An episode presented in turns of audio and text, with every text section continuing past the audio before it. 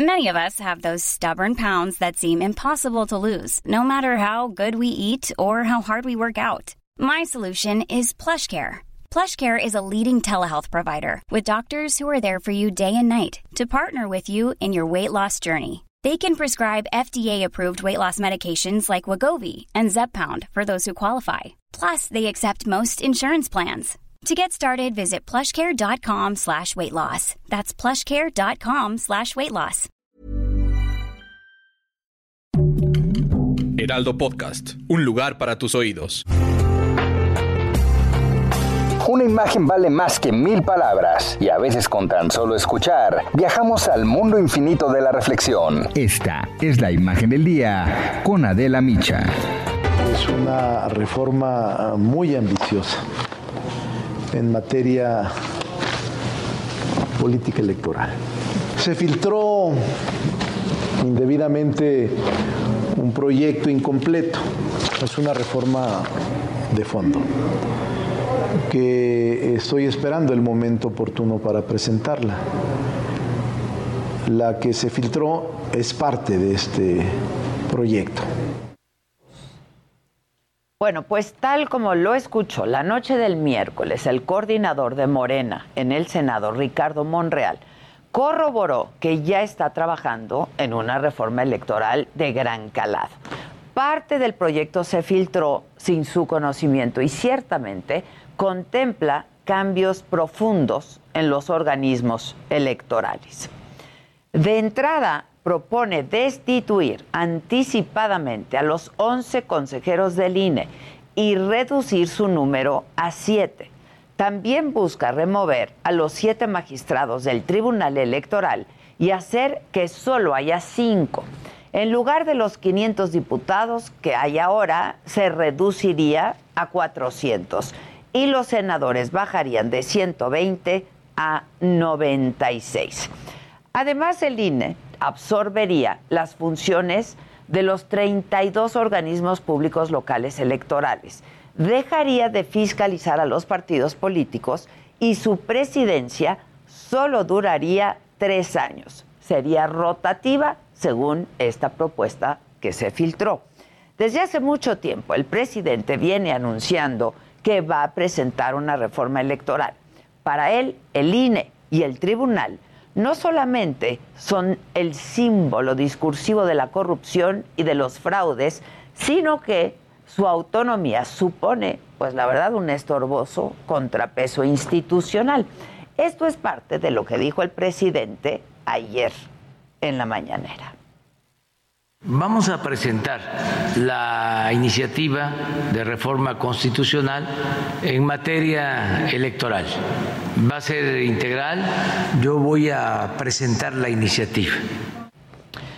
El presidente tiene una larga batalla con el INE porque desde su punto de vista le robaron la elección del 2006. Para él, en ese año se desmoronaron los avances democráticos que paulatinamente se construyeron desde 1988. Así lo refirió ayer mismo. En el 2006 se perdió lo que se había conseguido con el esfuerzo, con la lucha de muchos, porque el presidente entonces, Fox, decidió que no iba a permitir que yo ganara la presidencia. Para el presidente, la lucha no se concentra solamente en las instituciones, sino también en las personas, en sus integrantes.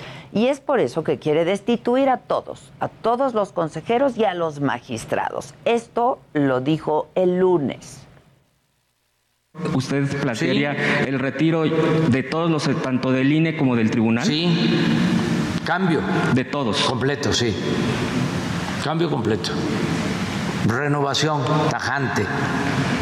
No se puede este, con lo mismo. No son demócratas.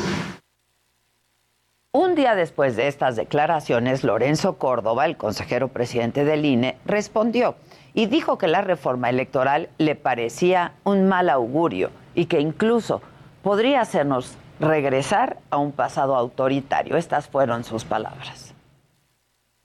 No es un buen augurio modificar la legislación electoral en un contexto de incesantes ataques y descalificaciones a quien no piensa igual que uno o incluso a la autoridad electoral, a las autoridades electorales que son producto de un arreglo democrático.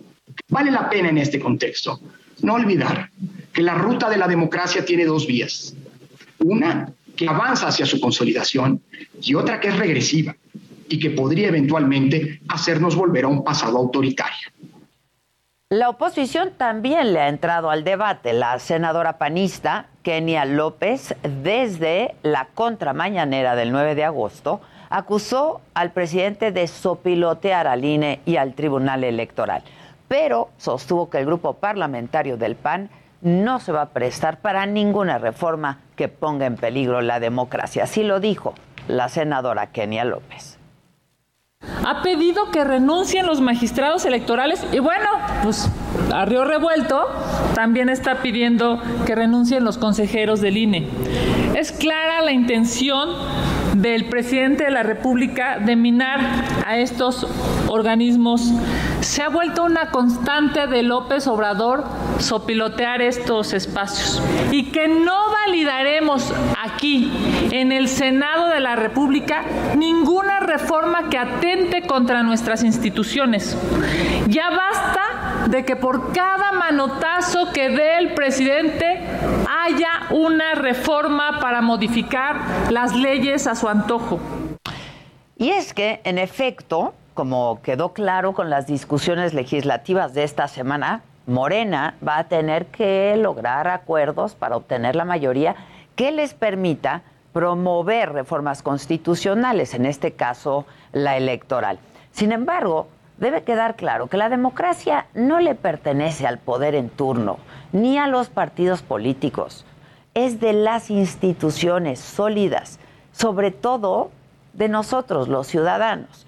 La labor de los órganos electorales no es complacer al presidente o al partido, al partido en el poder, sino vigilarlos. Por eso, una reforma electoral, cualquiera que sea, ¿eh?